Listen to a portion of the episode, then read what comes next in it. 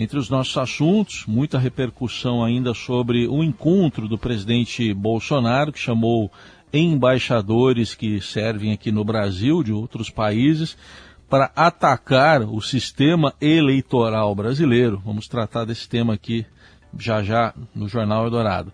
Tem também um diagnóstico muito preciso da farra com fundo partidário, leia-se com dinheiro público, porque há partidos que usam a verba para pagar luxos de seus dirigentes, viagens, hospedagens em resorts, tem tudo isso aqui no amplo levantamento que foi trazido pelo Estadão. E ainda nas eleições, estamos na reta final para definição. Bom, na prática, é, todo mundo já está fazendo campanha, né, mas oficialmente não. E somente a partir de amanhã é que teremos o início das convenções, com Ciro Gomes puxando a fila pelo PDT, se tornando candidato e não mais pré-candidato. Vai acabar esse negócio, a gente tem que falar pré-candidato e pré-candidata, mas tem também um afunilamento na disputa pelo Senado e ainda a busca por vices, eh, seja aí para a presidência, seja também para governos estaduais. São temas para a nossa conexão, que hoje não é com a Helene Cantanhede, Helene volta amanhã ao Jornal Eldorado, mas quem está com a gente para comentar os principais assuntos da política nesta terça é o Pedro Venceslau. Oi, Pedro, bom dia. Bom dia, Heisen, bom dia a todos. Bom, vamos começar com esse encontro do presidente Bolsonaro com os embaixadores. Já começou errado, né, com o PowerPoint, né, com dificuldades com a língua inglesa, né, o Pedro? Pois é, começou com um erro escrito ali no PowerPoint, escreveram, escreveram a palavra briefing errado, e o PowerPoint constrangeu muito os embaixadores que estavam ali, que foram chamados para essa missão, porque é, apresentou fotos do Bolsonaro em motocicletas, fotos do Bolsonaro fazendo suas, suas, suas aventuras aí pelo Brasil, num evento que era absolutamente institucional, né? É, segundo apurou Felipe Frazão, numa matéria que está publicada hoje no Estadão, uh, o efeito foi absolutamente nulo, pelo contrário, criou-se um constrangimento muito grande entre os embaixadores que foram ouvidos ali pela reportagem, pelo Felipe Frazão, porque é, eles foram convocados a participar de um evento com o presidente da República e numa situação como essa, você não pode não ir.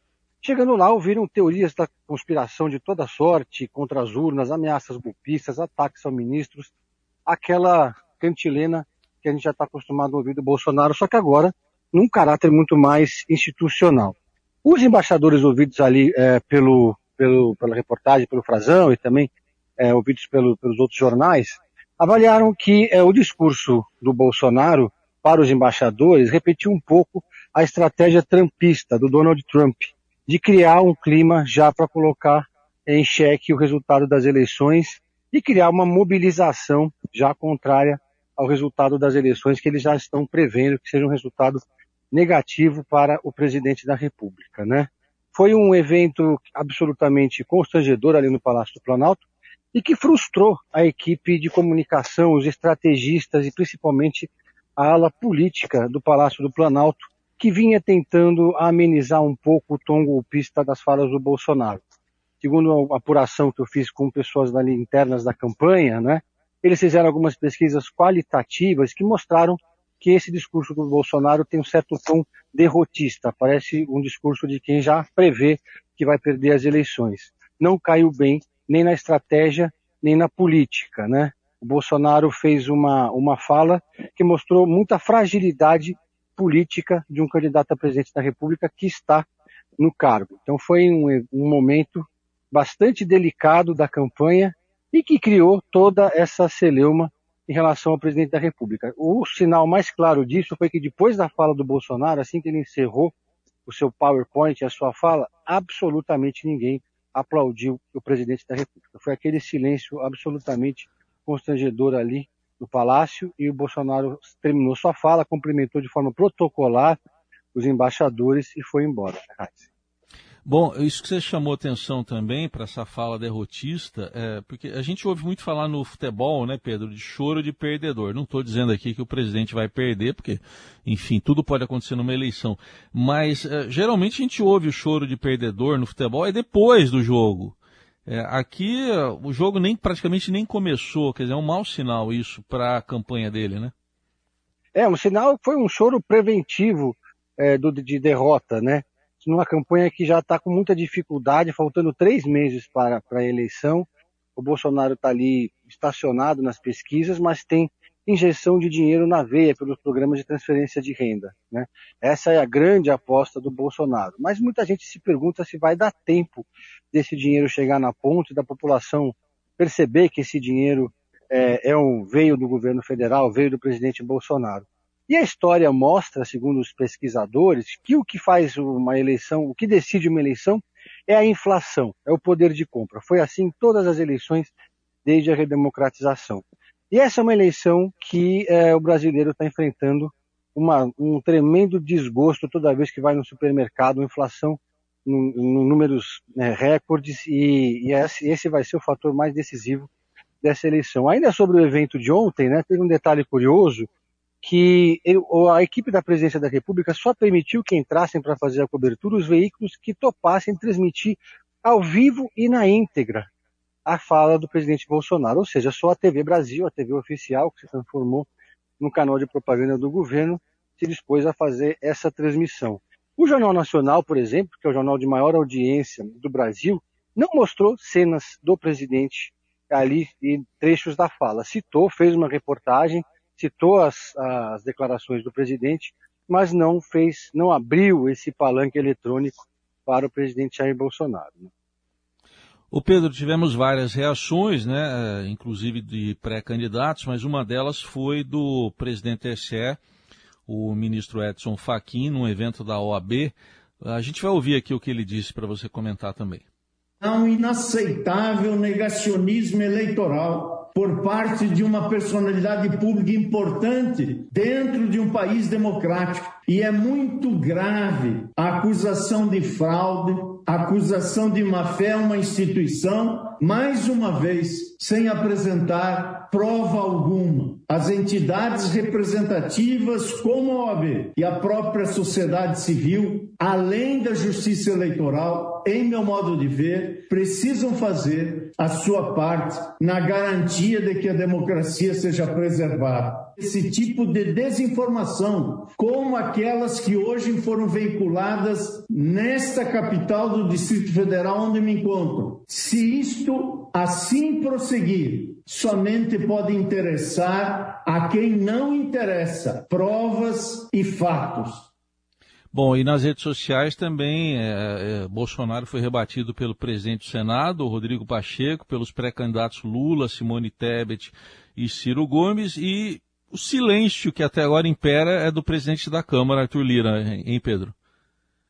Pois é, o presidente da Câmara, Arthur Lira, que está afinadíssimo com o projeto do presidente Jair Bolsonaro, tem se silenciado sempre diante das atrocidades do presidente e das falas golpistas do presidente. Já o Rodrigo Pacheco é, saiu do muro, tem adotado uma postura mais crítica, inevitavelmente crítica, diante das falas do presidente Bolsonaro.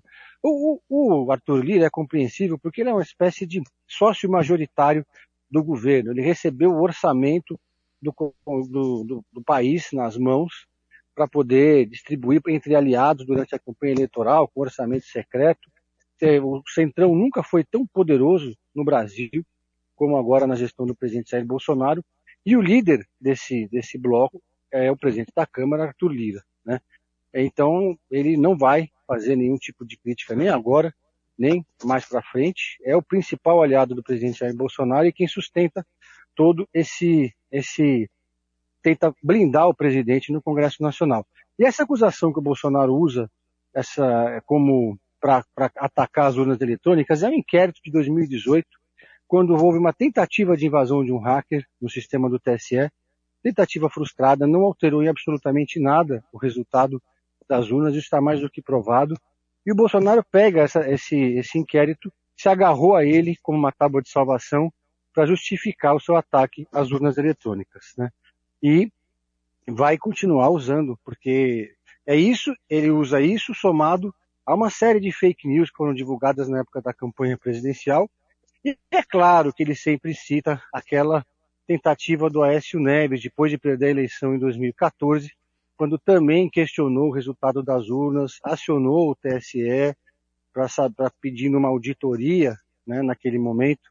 A auditoria acabou mostrando que não teve nenhum tipo de fraude, nenhuma tentativa de fraude na eleição de 2014, mas essa sombra persegue até hoje não só o Aécio Neves, como persegue também o PSDB, né? porque foi, eles foram os pioneiros nesse tipo de questionamento em relação às urnas eletrônicas do Brasil, que são exemplo para o mundo inteiro. Né? É, poucos países no mundo, acho que talvez nenhum país do mundo tem um sistema eleitoral tão confiável, tão moderno e tão ágil quanto o sistema brasileiro. Se você for olhar a eleição americana, é uma baita confusão, é difícil de entender como é que funciona ah, o voto nos Estados Unidos, né? Vota no papel, você tem que fazer um furo, depois você questiona, enfim. A eleição brasileira, ela é considerada exemplo para o mundo inteiro. Mas o Bolsonaro insiste nesse questionamento e seus aliados querem agora, inclusive, colocar papel, né? Trazer de volta o papel para ter a urna eletrônica, mas também ter o voto em papel, que seria um retrocesso enorme. Análise política hoje conosco o Pedro Venceslau, agora para falar de uma reportagem de fôlego, bem ampla, publicada pelo Estadão, mostrando o caminho do fundo partidário, verba pública para os partidos. Como é que está esse uso, hein, Pedro? Antes de fazer uma pequena explicação de como funciona eh, a uhum. fiscalização do fundo partidário, o TSE tem uma equipe muito reduzida para fazer a fiscalização dos recibos dos gastos dos partidos políticos brasileiros. Esses recibos ficam todos numa caixa forte dentro do TSE. Eu já tive a oportunidade há alguns anos de fazer uma pesquisa lá dentro. É aberto para quem quiser, o jornalista que quiser entrar lá e checar os recibos, mas é uma trabalheira, porque chega aquela caixas e mais caixas com um monte de recibos. Então é uma, um trabalho quase artesanal de fiscalização e que demora anos. Então agora, por exemplo, o TSE está julgando as contas partidárias de 2015, porque existe um prazo, né? Depois de alguns anos, essas contas expiram. Então o TSE tem que correr contra o relógio para cumprir o prazo e, e, ver se as contas dos partidos estão corretas, né? E os, nessa prestação de contas de 2015, o TSE descobriu que de cada 10 reais do fundo partidário, um foi questionado ou seja, de 811 milhões de reais do fundo partidário naquele ano, 76,8 milhões foram irregulares e as contas de 20 partidos foram rejeitadas. Então, eles pegaram ali gastos com itens de luxo, festa, reforma de casa de dirigente, viagens sem justificativa e até a compra de aeronave, como é o caso mais gritante, que é o caso do PROS, né? o presidente do partido, Eurípides Júnior, ele adquiriu uma aeronave com dinheiro do fundo partidário para percorrer um trecho de 280 quilômetros, né? Depois acabou sendo afastado do partido. Teve lá um caso também, o Adilson Barroso, presidente do Patriotas, que já quase foi o partido do Bolsonaro, que usou o dinheiro do fundo partidário para reformar sua chácara, colocar frigobar, colocar Wi-Fi, etc. Né? Então, essa, essa reportagem assinada pelo Gustavo Queiroz do Estadão foi a partir da iniciativa de um grupo chamado Iniciativa Freio na Reforma. Porque, por incrível que pareça, existe um movimento no Senado para tornar ainda mais difícil a fiscalização das contas partidárias no TSE, conforme vai aumentando exponencialmente o valor do fundo partidário para os partidos a cada nova eleição, esse naco do dinheiro público para as contas partidárias. Tem lá um monte de gasto com jatinho, fretamento de jatinho, hotel de luxo, Teve um dirigente que viajou para o Caribe, né, numa viagem meio suspeita, com o dinheiro do fundo partidário. Ou seja, uma tremenda farra, Heisen. Eu estou procurando aqui, é, questões etílicas também são abordadas né, nesses gastos, ô Pedro? Mas muito, questões muito. etílicas, jantares, almoços, é. festas, né? É muito difícil você, você não, não, não existe muito muito critério, a exigência é muito flexível né, do, do TSE sobre o que é um gasto partidário ou não. Vou dar um exemplo para vocês, não, não, não que tenha algum tipo de irregularidade, mas na semana passada eu fui num evento que foi organizado aqui em São Paulo pelo, é, pelo União Brasil, que foi um evento para mostrar, para botar o Rodrigo Garcia no palco ao lado do Luciano Bivar e fazer o pré-lançamento da pré-candidatura. Mas foi um esbanjamento, assim, tinha lá é, foi no, no, espaço de eventos, tinha efeitos especiais com fumaça, fogos de artifício, escola de samba, espaço VIP, é, DJ, assim, um, o evento custou, só aquele evento, uma tarde, que durou assim duas, três horas, custou 400 mil reais dos cofres públicos. Então, é, não que tenha algum tipo de irregularidade nesse caso, frisando. Mas também é, isso não impede que o, que o, dirigente partidário seja perdulário, né? Como tem muito dinheiro e tem que gastar, então vamos uhum. gastar, né? Tá. Bom, Pedro, amanhã começam as convenções partidárias, a primeira do PDT, que vai oficializar Ciro Gomes como candidato à presidência. Então, vamos falar um pouquinho dessa reta final, né, afunilamento de candidaturas para o Senado e a busca por vices, né? Um, dá um panorama aí para gente.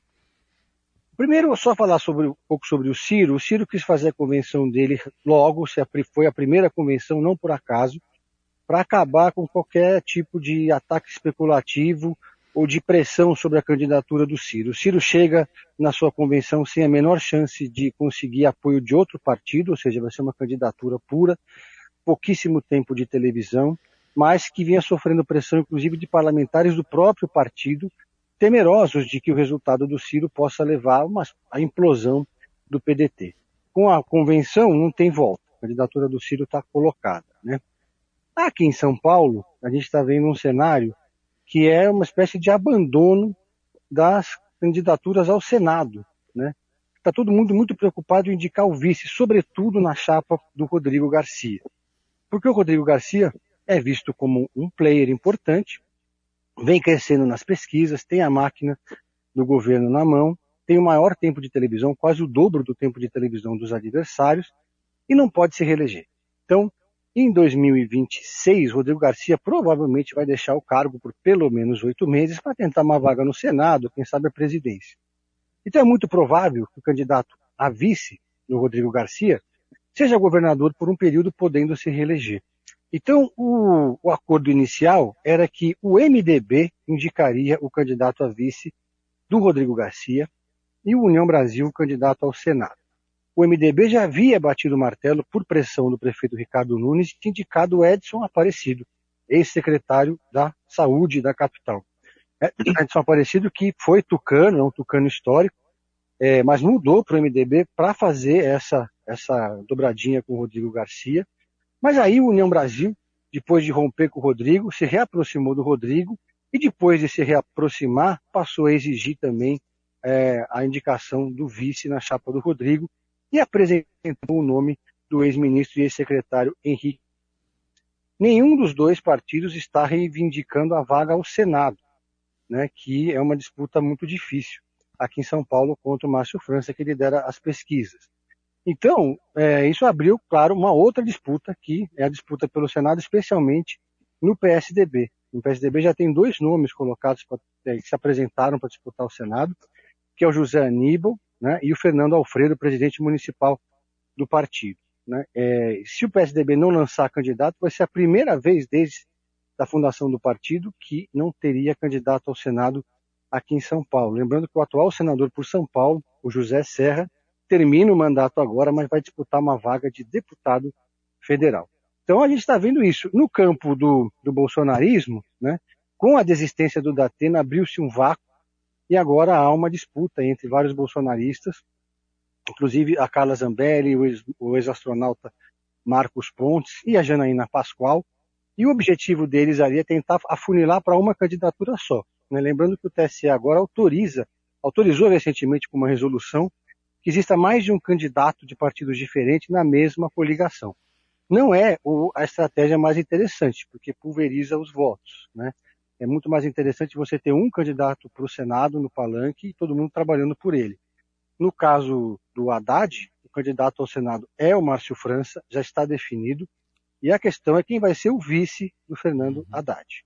O Haddad sonha com a Marina Silva de vice, Marina Silva já se lançou candidata a deputada federal, mas essa possibilidade ainda existe, embora haja resistência do PSOL, que também reivindica a vaga. Então há um grande, uma grande incerteza ainda sobre a indicação do candidato a vice. Todos no discurso dizem que buscam uma mulher, né, como candidato a vice, porque uma chapa com dois homens seria uma chapa que seria muito questionada, especialmente hoje em dia.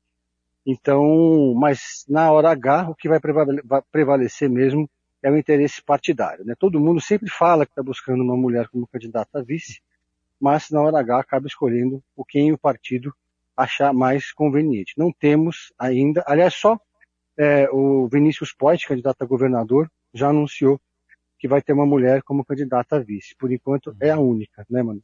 É, é Heisen.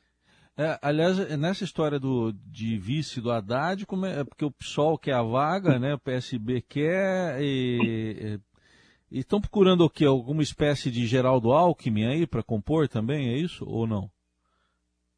A questão foi o seguinte, o PSB dobrou a aposta, né? Foi aquela novela do Márcio França ser candidato ou não a governador. O Lula insistiu muito, pressionou. Márcio França muito bem colocado nas pesquisas. Quando o Márcio França aceita concorrer ao Senado, ele vai para a mesa de negociação com o PT e fala: também queremos indicar o vice e também queremos indicar a primeira suplência do Senado porque é, fez parte do acordo, segundo eu apurei com petistas, de que o Márcio França terá um cargo no primeiro escalão do governo Lula, um ministério. Portanto, o suplente do Márcio França, provavelmente, se ele vencer a eleição, uhum. vai assumir a vaga dele no Senado. Passou a ser, então, uma vaga muito uhum. valiosa. Aí criou-se ali um impasse, né?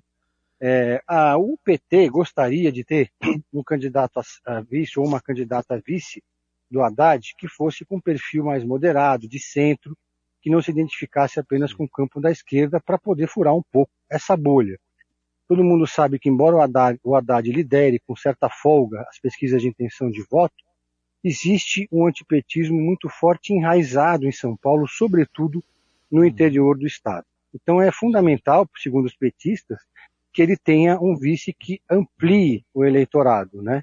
que agregue, e o PSOL está exigindo a vaga de vice, mas uma, um vice do PSOL seria tudo que o Haddad não precisa e não quer nesse momento. Seria é. pregar para convertidos, né?